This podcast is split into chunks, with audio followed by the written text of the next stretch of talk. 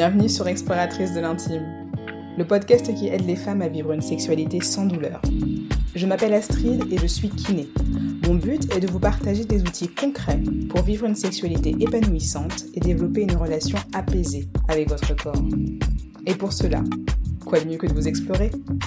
Alors à vendredi sur deux, on parlera d'intimité, de douleur féminine, mais aussi de plaisir en conscience et de reconnexion à soi, sans tabou ni culpabilité. Vous retrouverez les informations que je partage ici et les ressources complémentaires sur la page Instagram du podcast. Exploratrice de l'intime, tout attaché. Maintenant que vous êtes bien installé, en avant pour de nouvelles explorations. Hello les exploratrices, comment allez-vous?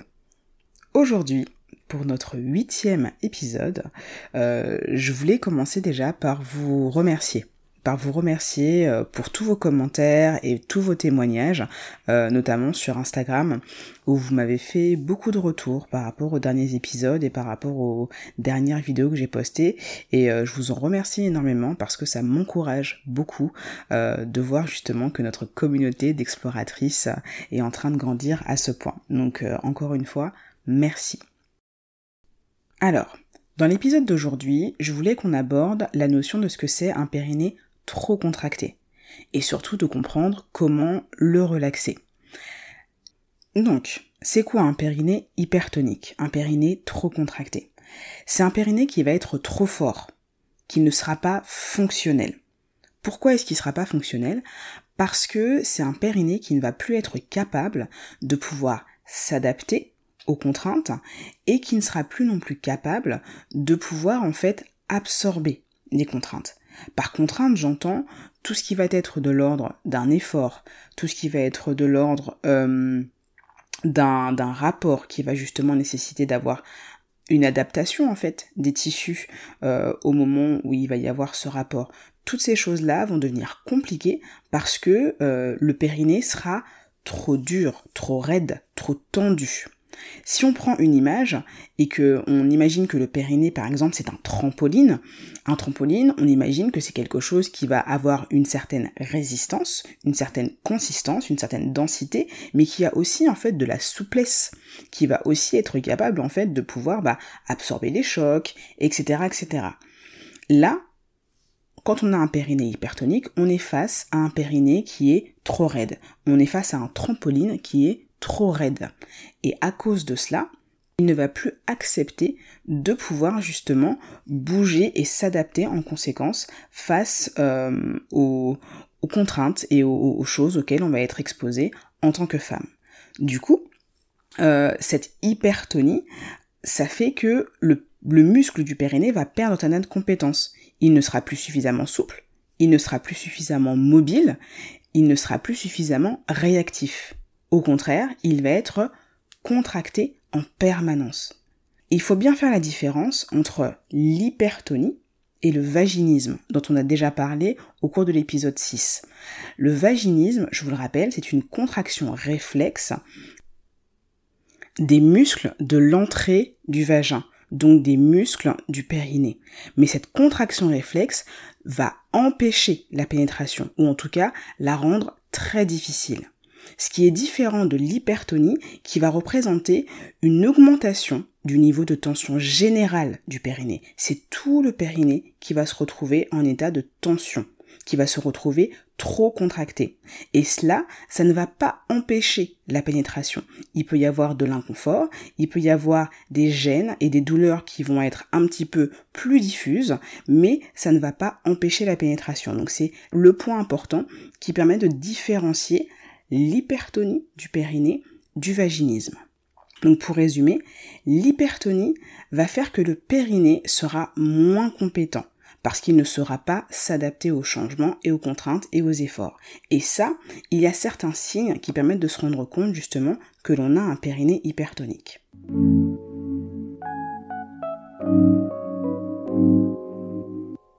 Je tiens euh, à vous rappeler que les signes que je vais énoncer là dans cet épisode ne constituent pas une liste exhaustive de tous les signes qui peuvent permettre d'identifier que l'on a un périnée hypertonique. Rappelez-vous que chaque cas est unique Et ces conseils ne remplacent en rien une consultation avec un spécialiste, gynécologue, sage-femme, kinésithérapeute, etc., etc. Ces informations, elles ont pour but de vous éclairer afin que vous puissiez faire les meilleurs choix pour vous-même dans votre démarche d'amélioration en fait de votre santé sexuelle. Donc, un premier signe que l'on peut avoir un périnée trop contracté, ce sera le fait de ressentir des douleurs au niveau du bassin, au niveau des hanches. Je vous le rappelle, le périnée est situé au niveau du bassin. C'est l'image de la corbeille de fruits que je vous avais donnée dans l'épisode numéro 1. Les autres muscles du bassin, comme les muscles fessiers, les muscles adducteurs, les muscles ischio-jambiers, peuvent grandement influencer en fait la mobilité des hanches et du bassin. Et l'augmentation de la tension du muscle du périnée va justement avoir une influence sur le contenant, à savoir le bassin proprement parlé et sa capacité à pouvoir bouger correctement, mais aussi le contenu, à savoir tous les organes internes qui vont être situés au niveau du petit bassin. Donc c'est en ça que un manque d'adaptation et de mobilité au niveau du périnée va avoir une influence directe au niveau du bassin des hanches. Un deuxième signe sera le fait de ressentir des douleurs au niveau du dos. Tout simplement parce que le dos, le périnée, le bassin sont des zones anatomiques qui sont en rapport direct les unes avec les autres.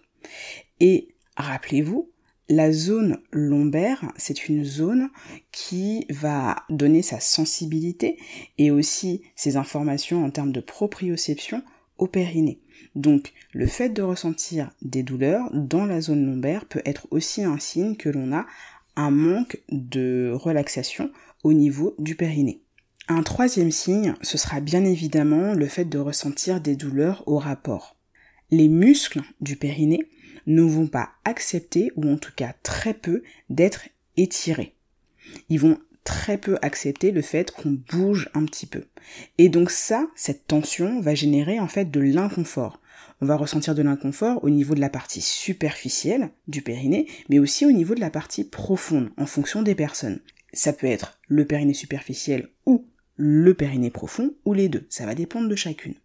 Un autre signe qui peut aussi euh, vous alarmer, ça va être le fait que les muscles du périnée superficiel, je vous le rappelle, euh, sont situés à côté de glandes qui vont permettre la lubrification.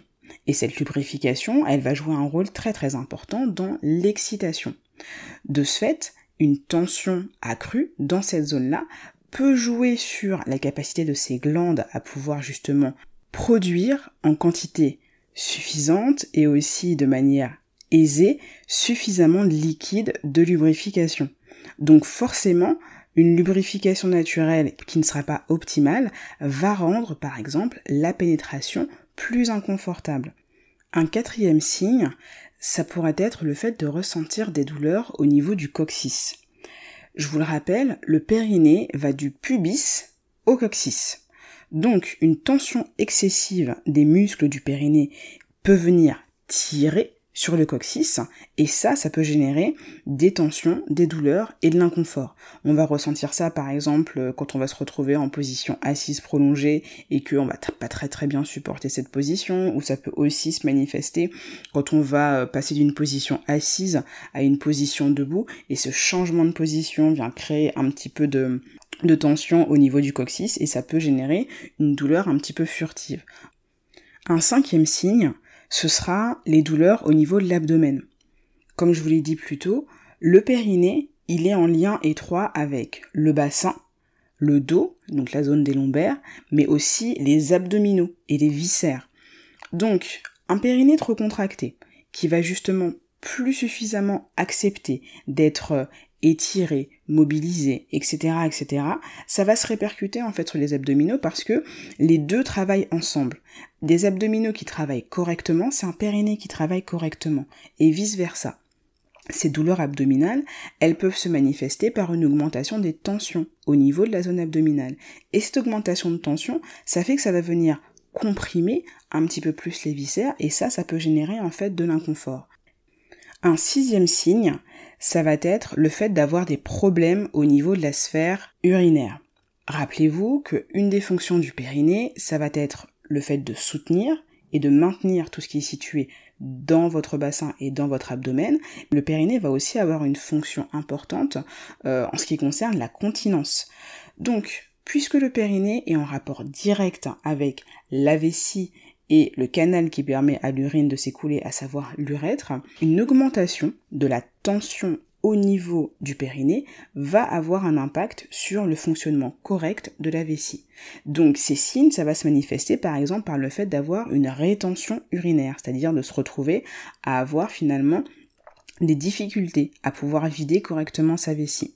Un autre signe, ça peut être le fait d'avoir l'envie très fréquente d'aller uriner parce qu'on va avoir une compression de l'urètre, du canal qui permet à l'urine de s'écouler. Un autre signe, ce serait aussi le fait d'avoir des fuites urinaires par manque de force du périnée. Et oui, parce qu'un périnée qui est constamment contracté, c'est un périnée en fait qui ne va plus pouvoir assurer une bonne continence, une bonne fermeture des sphincters qui vont permettre à l'urine de rester dans la vessie. Une dernière manifestation de ces symptômes, ce serait le fait de ressentir en fait des brûlures avant ou après avoir uriné, un petit peu comme si on avait une infection urinaire.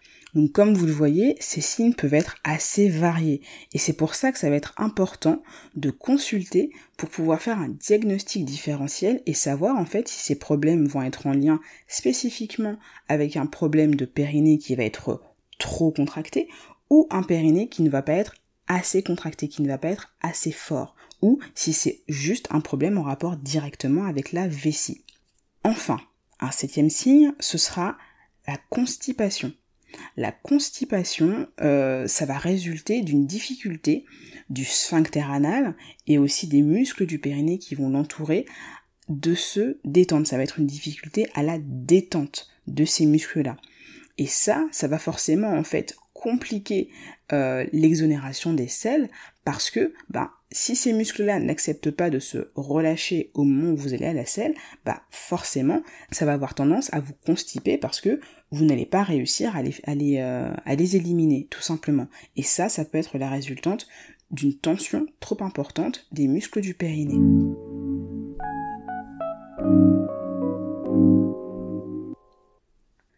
Maintenant que l'on a identifié certains signes qui peuvent vous aider à savoir que vous avez peut-être un périnée hypertonique, on va maintenant tâcher de voir quels sont les moyens que l'on a à notre disposition pour tâcher de le détendre, pour tâcher de le relaxer.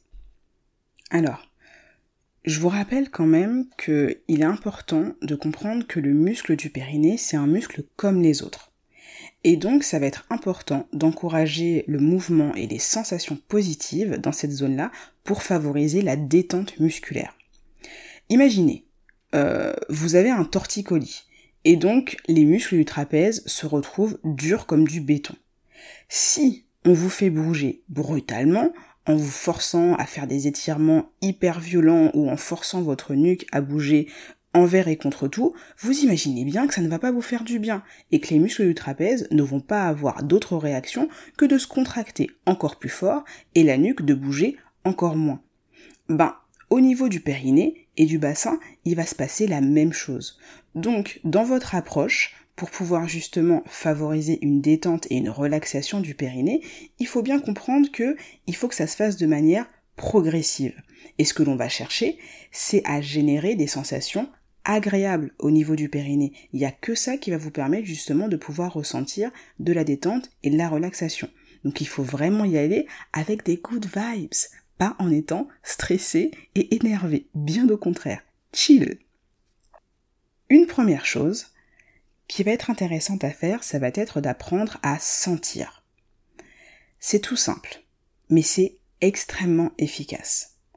Si vous apprenez à sentir votre périnée, à distinguer les sensations d'une contraction et d'une décontraction, ça va vous permettre de pouvoir plus facilement aller chercher les sensations de décontraction. Il faut être capable de pouvoir avoir une véritable connexion avec cette zone de votre corps. Et si vous êtes en capacité de pouvoir sentir ce qu'il s'y passe, vous allez aussi avoir un meilleur contrôle de cette zone de votre corps. On appelle ça en fait la proprioception, c'est-à-dire la capacité à pouvoir ressentir, à pouvoir identifier la position d'une partie de votre corps dans l'espace. Donc là, en l'occurrence, une façon de pouvoir ressentir ça au niveau du périnée, ça va être par exemple le fait de se mettre en position accroupie. La position accroupie, c'est une position de détente pour votre périnée. Du coup, on va favoriser la détente du périnée en venant, comme je vous l'ai dit à l'instant, venir faire une légère contraction, comme si on était en train de retenir un gaz ou retenir une envie de faire pipi, et ensuite de relâcher complètement après cette légère contraction pour favoriser la détente musculaire. Il y a Princesse Périnée qui a un compte Insta qui est très connu, c'est une kinésithérapeute qui parle beaucoup en fait de rééducation périnéale, qui fait référence par exemple au fait de sentir une petite tornade et de faire remonter cette tornade comme si on était en train de retenir une envie d'uriner. Bah ça, ça peut être une image intéressante pour vous à garder en tête en faisant cet exercice de proprioception qui va vous permettre de développer de meilleures sensations au niveau de votre périnée. Un deuxième outil à votre disposition, ça va être le fait de développer, de cultiver, je dirais même, le lâcher prise et la détente dans votre corps. Plus on part de quelque chose de global pour aller vers quelque chose de spécifique, plus les choses sont faciles. Donc là, l'idée, ça va être de développer le lâcher prise dans votre corps pour ensuite arriver à plus spécifiquement avoir ce lâcher prise au niveau du périnée. Donc ça, ça va passer par exemple par des exercices de relaxation. Une manière assez simple de mettre ça en place, ça va être de venir s'allonger sur le dos en étant sur votre tapis de yoga ou sur votre lit et de faire ce qu'on appelle un body scan, c'est-à-dire prendre le temps de venir percevoir les sensations que vous avez des pieds jusqu'à votre tête et de faire ça partie du corps par partie du corps de sorte justement à pouvoir identifier les zones de tension, les zones euh, de détente, les zones où vous ne ressentez rien. Et en ayant cette petite cartographie de votre corps, ça va vous permettre justement bah, de pouvoir, encore une fois, cultiver et encourager le lâcher-prise dans votre corps. Maintenant, plus spécifiquement à propos du périnée, on va faire des exercices de visualisation. Une image que je pourrais, une, image que j'aime bien donner à mes patientes, c'est euh, celle de l'éclosion d'une fleur. Le fait d'imaginer justement que votre périnée, c'est une fleur qui au départ va être fermée quand vous aurez fait par exemple une très légère contraction et qu'ensuite cette fleur va éclore, s'ouvrir, prendre de la place, s'élargir au fur et à mesure justement que vous êtes en train de vous détendre, ça va être une excellente façon de visualiser la détente du périnée. Je vous conseille d'associer ça à une respiration calme et profonde. Ça peut donner justement une légère contraction avec le fait d'imaginer une fleur légèrement fermée quand vous inspirez et ensuite la détente, la relaxation au moment de l'expiration en même temps que l'on visualise l'éclosion de cette fleur. Ça m'amène donc à un troisième outil qui va être extrêmement utile aussi, ça va être le fait de respirer. La respiration, c'est un mécanisme automatique, et c'est quelque chose de fondamental pour le corps. Le muscle de la respiration, c'est le muscle du diaphragme. Et ce muscle-là, ça va être, il va être représenté comme un carrefour émotionnel. C'est-à-dire que les émotions, qu'elles soient positives mais aussi négatives, comme les émotions de stress, d'anxiété, de peur, de colère, tout ça, ça peut générer en fait de la tension. Donc, une personne qui va être stressée, ça va être une personne qui va être musculairement parlant. Et ça, ça peut entretenir en fait l'hypertonicité du périnée. Il faut bien se représenter aussi que le muscle du diaphragme ne travaille pas seul, il travaille en coordination avec les abdominaux et le périnée. Je vous remettrai dans les notes de l'épisode une vidéo qui permet d'illustrer euh, à quoi ressemble en fait une respiration normale. Parce que ça peut sembler très évident, mais malgré ça, on est énormément de personnes à ne pas savoir respirer correctement. Une bonne respiration, c'est une respiration qui va favoriser l'ouverture du thorax. Il va y avoir aussi une détente au niveau de la zone abdominale et une détente au niveau du périnée quand on va être en train d'inspirer. À l'expiration, on va laisser simplement en fait les côtes se refermer, le diaphragme va remonter tout seul, le ventre va se dégonfler aussi tout seul et naturellement le périnée va revenir dans sa position de départ. Donc ça, ça va être la base d'une respiration dite normale. Un quatrième outil à votre disposition, ça va être le fait de s'auto-explorer. Par auto-exploration, j'entends le fait d'apprendre à se masser au niveau du périnée. On en avait déjà parlé dans l'épisode 5 du podcast sur l'auto-exploration, le fait de venir vous masser avec vos doigts ou avec des outils. Tout ça, en fait, euh, ça va être important pour vous aider justement à avoir de la détente musculaire. Donc, tout ce que je vous ai énoncé avant, le fait de faire des exercices de proprioception, le fait de respirer, ça, ça va être des choses qui vont vous aider déjà à vous mettre dans de bonnes dispositions pour pouvoir ensuite venir toucher cette zone-là. Le fait de toucher cette zone-là, et ça on me l'a pas mal dit euh, en commentaire sur Instagram, ça peut représenter en fait une difficulté. Ça peut être source de blocage en fait pour euh, beaucoup d'entre vous. Et c'est quelque chose que je comprends tout à fait. Parce que quand on n'a pas eu l'habitude de considérer cette zone-là, et eh ben ça va être compliqué, effectivement, d'aller vers ce grand inconnu que peut représenter le sexe féminin. Mais comme je vous l'avais déjà dit, ça reste quelque chose d'important. Ça reste quelque chose d'important parce que ça va vous permettre d'améliorer en fait votre état de tension. Donc oui, ce n'est pas évident, oui, ça peut faire peur, mais parvenir à surmonter cette peur en y allant de manière progressive, sans se forcer à quoi que ce soit, ça vous sera bénéfique. Il ne faut pas vous sentir obligé de faire quoi que ce soit. Faites les choses à votre rythme, quand vous, vous vous sentez prête, et quand vous, vous estimez que ça va vous bénéficier, pas avant. Maintenant, pour celles d'entre vous qui sont prêtes à passer ce cap-là, je vous conseille lors de ces séances d'automassage de commencer par le côté le moins douloureux. Parce que ça va vous permettre en fait déjà de vous habituer aux sensations que ça peut générer et ça va vous permettre aussi de pouvoir en fait commencer à faire une petite cartographie bah, de comment en fait vous êtes constitué, tout simplement. Et ensuite, une fois que vous avez un peu exploré la partie non douloureuse, bah, vous pourrez aborder la partie plus douloureuse éventuellement de votre périnée en étant plus à l'aise. Une autre chose importante, c'est que le fait de faire cet automassage, on peut le faire en interne, mais on peut aussi très bien le faire en externe. Vous n'êtes pas obligé de tout de suite envisager de faire un massage en interne si vous n'êtes pas à l'aise avec ça.